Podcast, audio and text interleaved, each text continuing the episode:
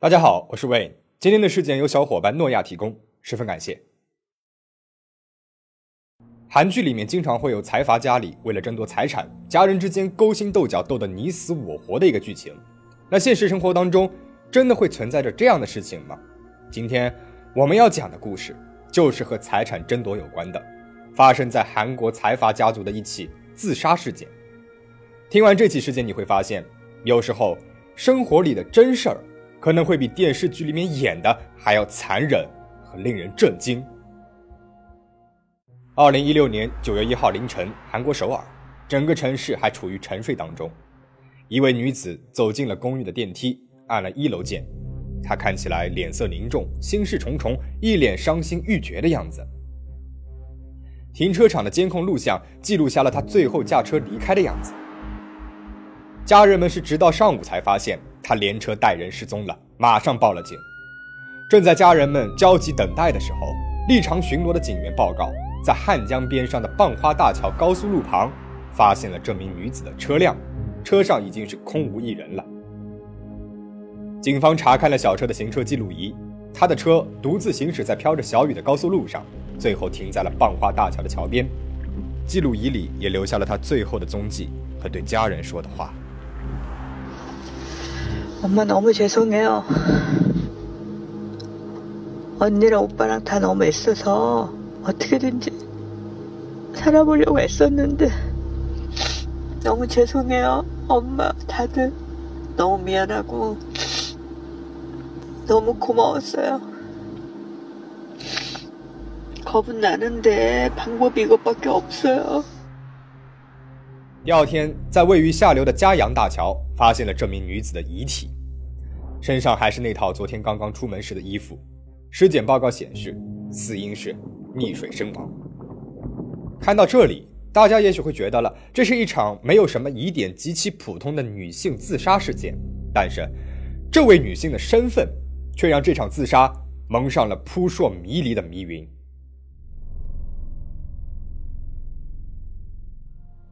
深夜投身汉江的这位女人，名字叫李美兰，是朝鲜日报集团方氏家族的儿媳。她的丈夫方荣勋是前朝鲜日报会长方一荣的二儿子，也是现在朝鲜日报社长方向训的弟弟。朝鲜日报的四大股东之一，也是 Kriana 酒店的实际掌权人。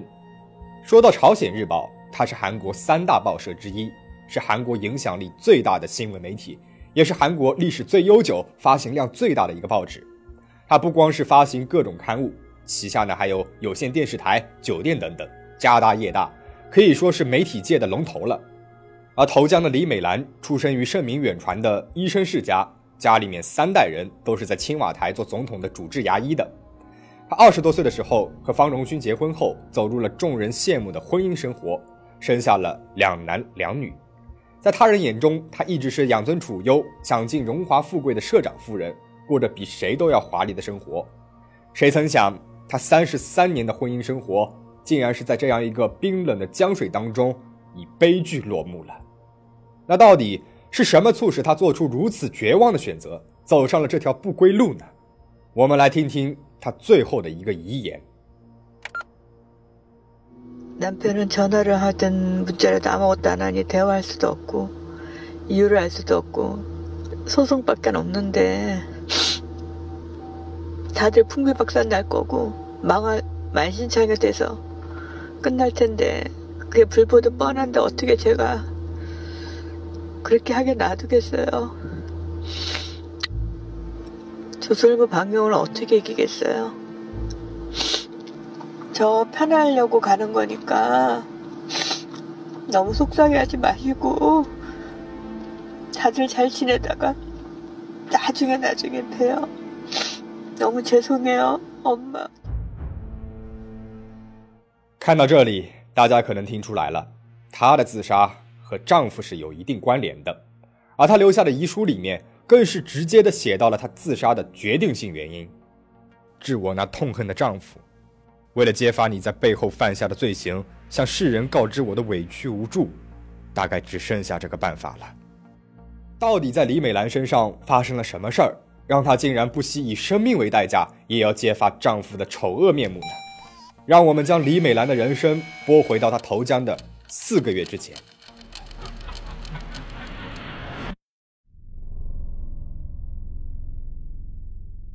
据李美兰的娘家人向媒体披露，李美兰和丈夫矛盾爆发是在半年之前，原因呢是因为一笔钱。十五年之前，李美兰从丈夫那儿收到了五十亿韩元，也就是人民币三千万左右。当时这笔钱是丈夫主动给李美兰的，说她可以随意的支配。但是没有想到，十五年之后，丈夫呢却变了脸了，说是妻子把钱已经全部给了娘家了，自己已经没有钱继承给儿子了。根据检方的报告和警察的调查，李美兰的确是在十五年之前给在加拿大的姐姐打了一笔五十亿的钱。但是根据李美兰的姐姐说，这些钱啊都是用在了几个孩子身上了。原来。李美兰和方荣勋的四个孩子在加拿大读书期间，都是由李美兰的姐姐在照顾的。四个孩子在加拿大读书要花钱，想要进名牌大学，但是成绩呢又不够，只能给学校投钱。而且孩子们还经常在当地闹事儿，处理后事呢也要花钱等等。十五年里面，这笔钱啊早就消耗殆尽了。一开始，方荣勋向李美兰要钱，李美兰还以为丈夫是在开玩笑，但是后来。这个丈夫不仅给大儿子洗脑，骗他说是你妈妈花光了钱，自己已经没有多余的钱继承给他了。他还对处于离婚诉讼时期、急需资金的大女儿撒谎，说自己啊已经没有能力帮助她了，让她从她妈妈那边把钱给抢回来。丈夫不停地挑拨孩子们和李美兰之间的关系，矛盾是进一步的加深了。在李美兰死前的四个月，她被丈夫和孩子们赶到了自家的地下室里面生活。丈夫还恐吓她说：“我会让你过上地狱般的生活。”孩子们也对她冷言冷语地说道：“爸爸不想见到你，你就在地下室里面像一个透明人一样活着吧，给我爬着下去！你这个小偷女！”很难让人相信这是会对结发妻子、对亲生母亲说出来的话。但即使是在这样的情况之下，李美兰想的还是孩子们。她担心，如果自己不顺从丈夫，孩子们也是会受到牵连的。所以，她只能够忍辱负重的在地下室里面生活了四个月的时间。当时在方家做保姆的证人也作证，李美兰呐，她每天只能够吃两个地瓜和鸡蛋。然而，当她在地下室里面受冻挨饿的时候，孩子们在楼上大开派对，美食、音乐、欢声笑语，丝毫没有顾及到地下室的母亲。偶尔，李美兰的两颊通红，佣人们询问她了，她也只是说是不小心撞到了哪里。但是其实外人一眼就能够看出来，那明明是挨打之后的痕迹。有一次，李美兰和保姆诉苦，她说：“阿姨呀，我真的不知道为什么我还要这样活着。除了在身边亲眼所见的佣人们，谁都不知道，养尊处优的财阀夫人过的竟然是如此悲惨不堪的生活。我们不知道李美兰是如何熬过了长达四个月的地下室生活，但是最终。”地下室监禁还不足够，方荣勋和子女们使出了更狠的一个手段，而这也让李美兰彻底的崩溃了。二零一六年八月二十二号，一辆救护车开进了方家的院子，四个孩子也齐刷刷的出现在了家里。这之前已经好长一段时间，他们都没有回过家了，但是他们这一次回家，却是为了把母亲强行的给送上开往精神病院的救护车。李美兰用尽了全身的力气抵抗。手脚紧紧地扒着沙发，但是子女们却高喊着：“你再不放手，就把你的手给砍掉！”就这样闹了很久。李美兰趁着孩子们不注意，赶紧往家里面打电话。亲姐姐很快向警察报了警。下午两点，巡警上门了解了情况之后，他们判断这是一般的家庭纠纷，他们没有做什么举措就走了。巡警走了之后呢，子女们的反应是更加的激烈了。他们不仅把存有他们辱骂母亲录音的手机给丢了，他们还叫来了警卫人员，把自己的母亲抬出了家门。李美兰不停地喊着救命，全身衣衫不整，内衣都全露在了外面，甚至连鞋子都没有穿着。所幸被强行架上了救护车的李美兰发挥了机智，她告诉救护车上的人：“你们这是违法的，不仅你们要丢掉工作，你们的医院也是要负责任的，并且让他们把自己送到了娘家。”那天下午三点四十二分，救护车停在了李美兰娘家人住处的门口。李美兰终于安全地进入了娘家的家门。一进门，正担心她安危的娘家人看到她的样子，全都说不出话来了。李美兰的衣服被撕裂了，胳膊、腋窝、大腿全身都是大片大片的淤青。看了照片的专家们都表示，身上多处出现的伤痕，很明显可以看出来是手掌的形状。这些多发的表皮擦伤和皮下出血，是用很大的力气造成的压痕，已经可以判为伤害等级了。而且这大量的伤痕根本就是好几个人干的。李美兰的娘家人本来就是医生世家，一看就全明白了。他们马上带她去医院治疗，但是到达医院的李美兰却和医生谎称自己是在工地上摔伤的。即使是受到了这样的伤害，她还是本能的不想将家丑外扬，不想自己的孩子们披上不好的传闻。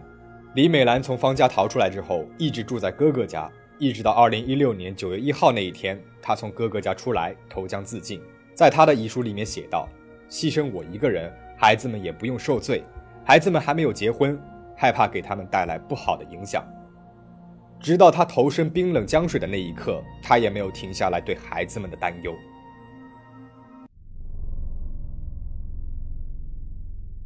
按理来说，五十亿韩元对于经营五星级酒店的社长来说，可能只是几个月的营业额而已。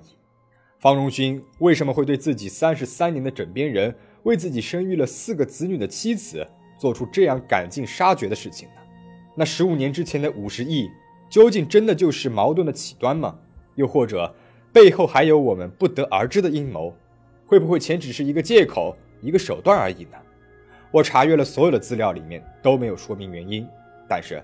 李美兰的四个孩子为什么会对自己的亲生母亲如此的残忍呢？据说财阀家的人们从小就喜欢给子孙们构建竞争的氛围和环境，方荣勋也不例外。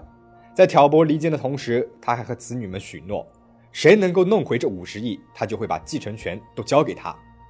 这让原本还尚存良知的孩子们睁红了眼，通通的站到了父亲这一派。而就在李美兰自杀事件之后，更加魔幻的几件事情发生了。第一件，掩人耳目，迅速火葬。李美兰的遗体第二天在江水当中找到了，通过警方转交给了方氏一家。虽然是走了尸检的程序，但是令人疑心的是，比起正常尸检的时间，李美兰案件无论是检查过程还是出结果都进行的飞快，甚至没有办个简单的葬礼，偷偷的火化后下葬了。这样的操作很难让人不联想到。方氏一家是不是害怕遗体如果落到了娘家人家里面，会检查出对他们不利的内容？而李美兰的娘家人一直到现在都不知道李美兰到底被葬在了哪里。第二件，推翻罪名，从轻处罚。警方根据李美兰生前留下的受伤记录和证据，以伤害尊亲属罪起诉了李美兰的大女儿和大儿子，递交给了检方。但是检方却把起诉的罪名变成了强迫罪。在韩国的法律当中，伤害尊亲属罪是会被判处十五年以下的有期徒刑，两千两百五十万韩元以下的刑罚。但是强迫罪的刑罚却明显要宽松很多，只会被判处五年以下有期徒刑，三千万韩元的罚款，存在着很大的差异。一八年一月，一审法院判处了两名子女是强迫罪，判处有期徒刑八个月，缓刑两年。律政界很多人士都认为这个判决有失偏颇。有从轻处罚的嫌疑，那么这背后到底有没有朝鲜日报的势力在从中操作呢？方荣勋对于这个事件的回应也是令人折舌。他说，妻子是因为自身犯错才自愿要进入地下室反省的。他还理直气壮地说道，妻子之前的就已经两次自杀未遂了，孩子们是体恤妻子才考虑把李美兰送回娘家。法院的判决 完全就是扭曲事实的。 1심에서는 그 유죄가 났잖아요. 글쎄, 웃기, 웃기더라고. 아, 그게 어떻게 그럴 수가 있어요? 그거 좀 이상하게 생각 안 되세요? 그러니까 어떤 게 말입니까? 당연하죠. 나쁜 애, 나쁜 애들 만든 거지. 그 나쁜 사람 만드는 거 쉬운 거 아니에요? 다 지금 녹음되는 거 알고 있는데. 예. 아, 그러니까 확실하게 이거 편집하지 마시고 확실하게 하시라고. 아니, 그래. 예, 그럼 사장님. 내가 당신을 언제 어디서 만날지 모르니까 평생 살아가면서. 예. 이건 겁주는 것도 아니고 협박도 아니고 아무것도 아니에요. 第三件事情，邪凶上门，来势汹汹。其中最荒唐魔幻的事件，还要数发生在李美兰死后两个月凌晨的一场闹剧。二零一六年十一月一日凌晨一点，监控画面显示李美兰的大儿子 光着脚来到了李美兰的姐姐，也就是自己亲阿姨的家门口。他先是在门口晃悠了一会儿，然后又重新的回到了监控镜头的画面当中。这个时候，他的手中竟然拿着一块不小的石头。他大步大步的走上了台阶，紧接着疯狂的开始用石头锤击大门。屋子里面的阿姨一家被不断的敲击声给惊醒了。打开监控摄像头一看，画面当中的景象让他们是惊呆了。从视频监控当中看，在儿子到达不久之后，又开来了一辆车。一个男人下了车，手上还拿着一把凿冰斧。监控视频清晰地拍下了他的脸，正是李美兰的丈夫方荣勋。他和儿子一起走到了门口，先后用斧子和石头连着捶打大门。激动不已的他，还踢翻了门口的快递箱。隔着画面也能够感受到他的来势汹汹。估计儿子也觉得有些做过头了，就做出了阻拦他的动作。这是方荣勋当天实际使用的登山凿冰斧，可以看得出来。尖头是十分的锋利坚硬，厚实的冰层也可能会被轻易的砸碎，其实是非常具备威胁性的一个武器。如果那天李美兰姐姐一家人贸然出门了，那么接下来发生的事情真的是不敢想象啊！姐姐一家害怕极了，第二天他们就找到了警方立案。警方当时建议以非法侵入住宅罪进行起诉，然后在后续的调查报告当中，负责该案的龙山警察局却给出了令人不解的结论。报告上是这样写的：根据方荣勋的陈述，登山用凿冰斧是他平时散步时用来当做拐杖的一个工具。当天也是在散步的途中，接到儿子闹事的消息之后，他匆匆赶了过去。同时，警方判断视频当中有过方荣勋阻拦儿子的举动，因此判断他的举动不构成犯罪。儿子得到的处分也只是暂缓起诉。但是我们刚刚看到的监控视频里面，反而是儿子做出了阻拦父亲的行动。在哪儿都看不出来方荣勋有阻拦的意图。面对这样铁证如山的视频证据，警方依然给了一个毫无信服力的结论，颠倒黑白。那么这背后是不是有着朝鲜日报和方氏财阀的权力操控和指示呢？这样的影响和威慑还不只是在警界，李美兰在生前也试图寻求法律的保护，和方荣勋提起离婚诉讼，但是没有一家律所的律师愿意接受这个案子。李美兰的哥哥在采访当中提到。不仅没有律师愿意接受他们的委托，还都拜托他们把咨询过的记录给删掉。那些律师说，就算只是提起离婚诉讼，朝鲜日报一方也肯定会直接或者间接的干涉进来，那我们的律所可就完蛋了。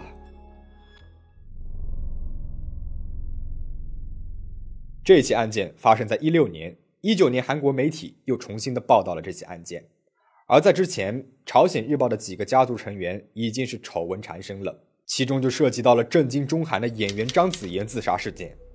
演员张子妍留下的遗书当中，就提及了朝鲜日报的另一位家族成员，朝鲜日报社长的二儿子，时任朝鲜 TV 电视台社长的方正武，也就是方荣勋的亲侄子。多家媒体都曾经报道过，张子妍父母忌日当天，方正武还强迫他陪酒和提供性服务。当天的方荣勋很有可能也在现场，并且参与了其中。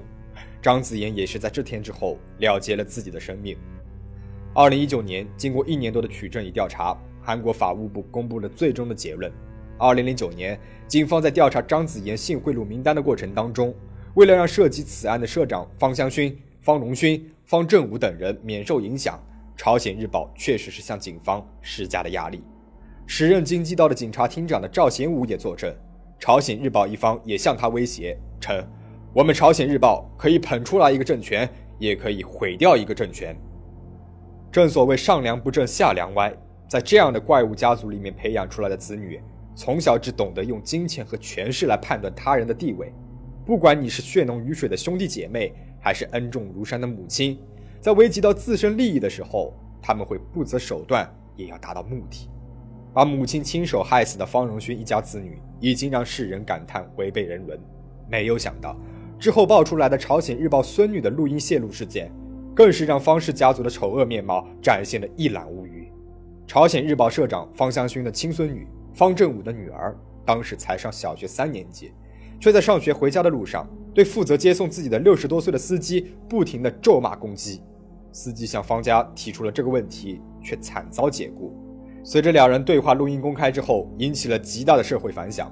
我们接下来听听当时公开的实际录音文件。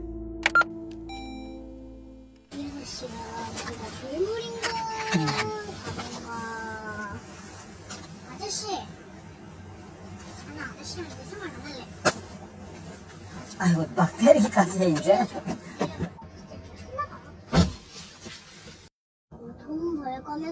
了我아저씨처럼 바보같이 사는 사람 없거든? 아저씨 진짜 해고당하게. 나 아저씨 보기 싫어 진짜. 아저씨 죽으면 좋겠어. 그게 내 소원이야. 아저씨 죽어라. 아저씨 진짜 죽으면 좋겠다. 아저씨 죽어라. 很难想象，这个年仅十岁的小女孩，对比自己年长了几十岁的人，利用自己的身份肆意的威胁和咒骂。 看着朝鲜日报孙女作威作福的样子，我们很难不去想象朝鲜日报的方氏家族一家人，他们背后的真面目是如何的张牙舞爪、不堪入目。张子妍自杀事件、李美兰自杀事件，在朝鲜日报的阴影笼罩之下，陷入绝望不幸的两个女人，她们的悲剧。可能只是朝鲜日报财阀一家恶行的冰山一角，希望终有一日，邪恶的力量终将得到惩治。最后，请大家保持警惕，保持安全。我们下期再见。